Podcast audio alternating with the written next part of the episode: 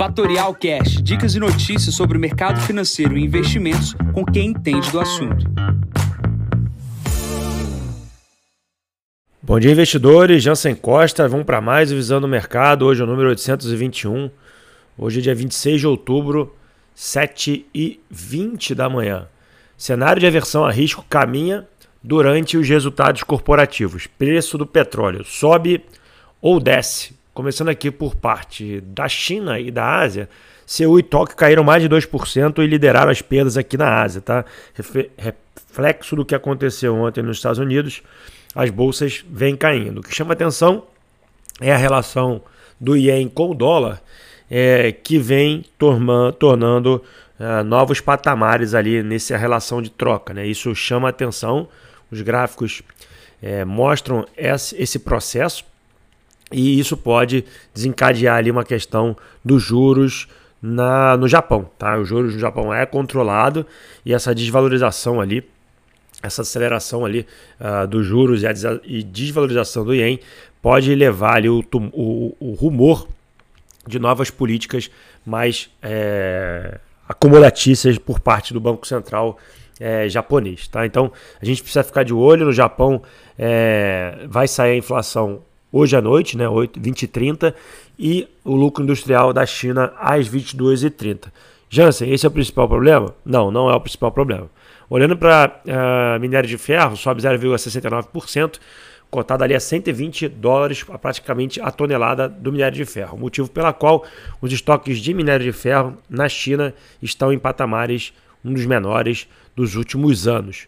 Plano para o Banco Central Europeu e um pouco mais sobre a Europa, nessa quinta-feira tem a decisão de juros uh, no continente, a expectativa de uma parada né, de, de, subida de juros, as taxas hoje estão na casa de 4%, a taxa de refinanciamento em 4,5%, e isso pode dar o tom uh, do continente. Né? Isso, é, eu a minha visão é que vai parar, mas deve voltar a subir. Porém, a, a, Europa vive um pouco diferente a economia do que está nos Estados Unidos. Né? A subida de juros nos Estados Unidos é para conter o processo de inflação, que a economia continua pujante.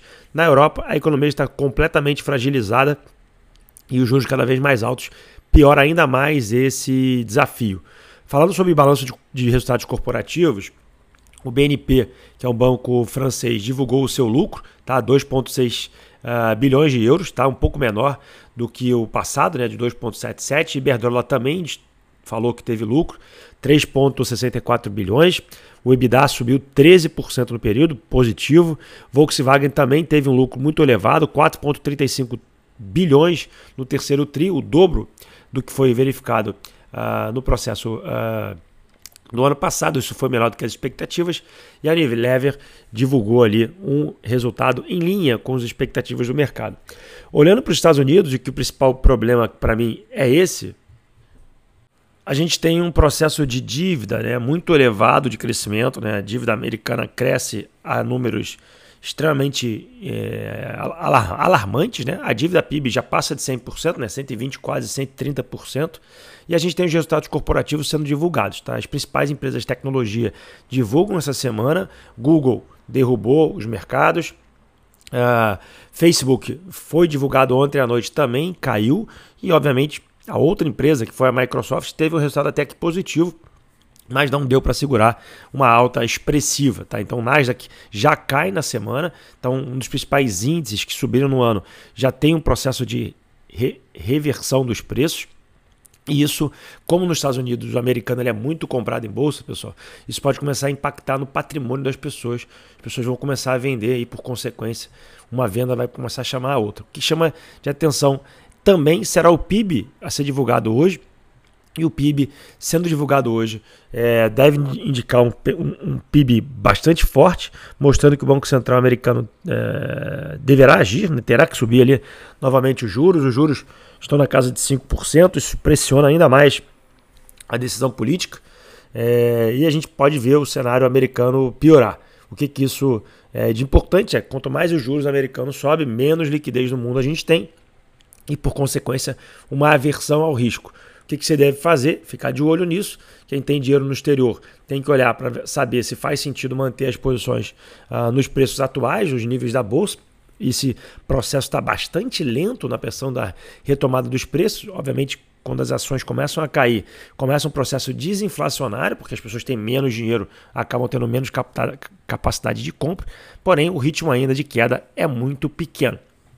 Porém, precisa ficar de olho, resultados corporativos, aversão ao risco, isso pode piorar o nosso cenário local aqui. A curva de juros lá fora abrindo, abre oportunidade uh, de pré-fixado, porém é, é importante lembrar que toda vez que você compra um pré-fixado, é importante carregar até o vencimento dessa aplicação. Ontem, a gente teve estoques de petróleo sendo divulgados nos Estados Unidos, que foi até que positivo, derrubou a cotação uh, do barril de petróleo, dado que o estoque subiu. Tá? Porém, esse é um assunto que impacta muito aqui a nossa Bolsa Brasileira, já falo disso aqui no Brasil. Então, essa semana, continua os resultados corporativos, tem resultado corporativo americano uh, e a gente precisa acompanhar como que será a abertura desses resultados e, obviamente, o PIB aqui americano que saberá no dia de hoje.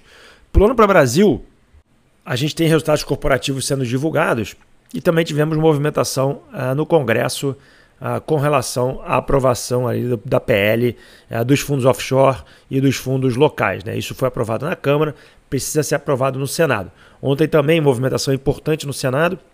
O Senado derrubou ali a indicação do governo para o Procurador-Geral da União e deu sinais ali que precisa do toma lá da cá para andar. O Lira conseguiu uh, assumir ali a, o comando da Caixa Econômica e isso mostra o poder basicamente do Senado, do, do líder da Câmara e do líder do Senado nas decisões para o futuro do Brasil. Mas falando especificamente de ações e tudo que fazer aqui com relação ao Brasil, a primeira situação importante é petróleo. Tá? Então, muita gente comentando, muita gente querendo se expor a petróleo, dado em função da guerra. Primeiro detalhe: se fosse tão óbvio, pessoal, é, todo mundo faria e todo mundo ganharia dinheiro. Mas estaria todo mundo na mesma ponta. Então é importante lembrar que o petróleo ele pode subir, também como pode cair. Jansen, óbvio. Porém, o que está querendo chamar a atenção? Que o petróleo já está na casa de quase 100 dólares, ele pode ir a 120, 150, porém o risco que você vai correr para tomar esse tipo de posição, ele pode ser é, não tão uh, interessante. Ou seja, você pode tomar outras posições que façam um pouco mais de sentido. Já você está falando para não comprar Petrobras? Não, eu estou dizendo para você que Petrobras, se petróleo subir, ela vai continuar mantendo os preços com paridade internacional ou não vai manter? Será que a política da Petrobras vai mudar com relação a isso ou não vai?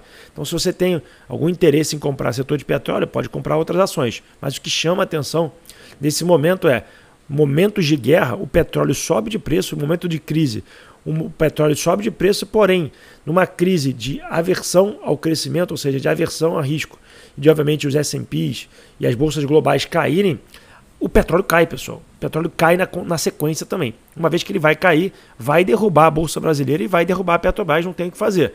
E aí, somando os resultados corporativos de ontem, a gente teve maior destaque na queda ontem foi VEG, mas se você olhar nos, nos detalhes de VEG, VEG melhorou seus resultados corporativos, tá? Mas o mercado não gostou e bateu no papel. Então é importante manter a liquidez, manter capital disponível para fazer a alocação e uma vez que você tem esse capital na sua mão, você pode aproveitar um momento de pós-crise dessa liquidez para compra de ativos, tá? Então, o que é importante é ficar de olho, manter-se ali uh, vivo, manter-se as proteções colocadas e também rebalancear a carteira conforme vai acontecer no cenário. O cenário global piora, o cenário brasileiro também piora e a gente precisa ter cautela nas nossas alocações. Na agenda de hoje, a gente tem balanço da Ford, balanço da Master aqui na abertura do dia e no final do dia Amazon e Intel. No Brasil, Multiplan, Suzano e Vale após o fechamento do mercado. Mais destaques do dia, 9 e meia da manhã temos PIB uh, ah, nos Estados Unidos e na parte da tarde a gente tem fluxo cambial brasileiro às 2h30. Final do dia também o Chile decide juros, tá bom? Nesse momento, Nasdaq cai 1%, Europa toda também caindo, destaque para a Alemanha caindo 1,25%, petróleo cai 1% também e o Bitcoin cai 0,60, cotado a 34.600 dólares neste momento. Bom, eu fico por aqui, desejo a todos uma ótima quarta-feira, enquanto vocês amanhã, perdão, uma ótima quinta-feira, enquanto vocês amanhã para mais um podcast. Bom dia a todos, ótimos negócios. Tchau, tchau. E esse foi mais um Fatorial Cash. Para mais novidades e dicas sobre o mercado financeiro e investimentos, siga Fatorial no Instagram, @fatorialinvest.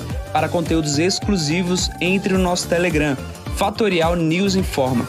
Para saber mais sobre a Fatorial, visite o nosso site fatorialinvest.com.br.